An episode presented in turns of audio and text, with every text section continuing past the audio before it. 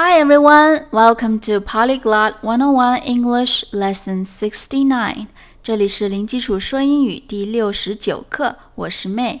今天我们要学的新单词呢只有一个，这个词叫做 hurry，h u r r y，注意是两个 r，hurry。这个词呢既可以做动词，也可以做名词。那这个词最常见的用法呢，做名词的时候是和介词 in 搭配，in a hurry 表示在匆忙之中，in a hurry，in a hurry。而做动词的时候，最常见的就是直接使用这一个单词 hurry，表示快点儿、赶快，它自己形成一个祈使句，表示催促某人，也可以和介词 up 搭配。我们前面学的 wake up 那个 up，u p up，它本身是一个向上的意思。那它和动词搭配的时候呢，有一种嗯坐起来的感觉。像我们前面学的 wake up，就是醒过来、醒醒。那我们今天学的 hurry up 又是另外一个搭配，就类似忙起来、快点动起来这样的意思，表示快点、赶快，和 hurry 一样，表示催促某人。那我们看一下例句当中它们是怎么使用的。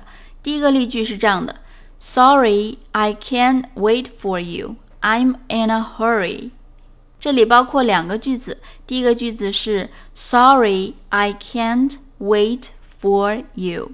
Sorry，对不起。I can't wait for you.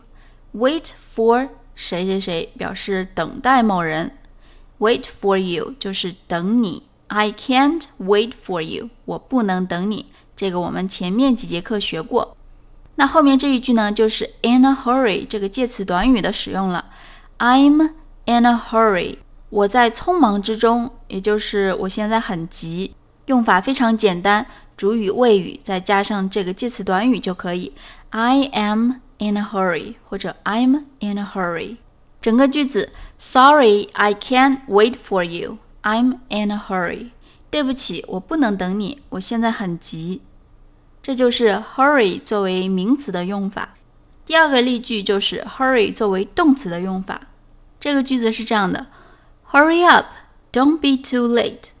Hurry up，这个就是我们前面说的 hurry 加上介词 up，表示催促某人，表示快点儿、赶快的意思。Hurry up，快点儿，don't be too late。Don't be too late，这又是一个祈使句，以 don't 开头，所以是表示否定的祈使句。那 be late 就是迟到、晚到。Too 呢，在这里是一个副词，表示太过于。那副词呢，可以用来修饰形容词。Be too late 就是太晚、过于晚了。Don't be too late 就是别太晚了。Hurry up, don't be too late。快点儿，别太晚了。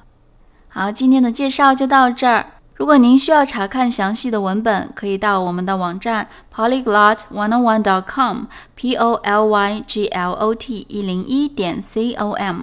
也欢迎您关注我们的微信公众号“零基础说英语”。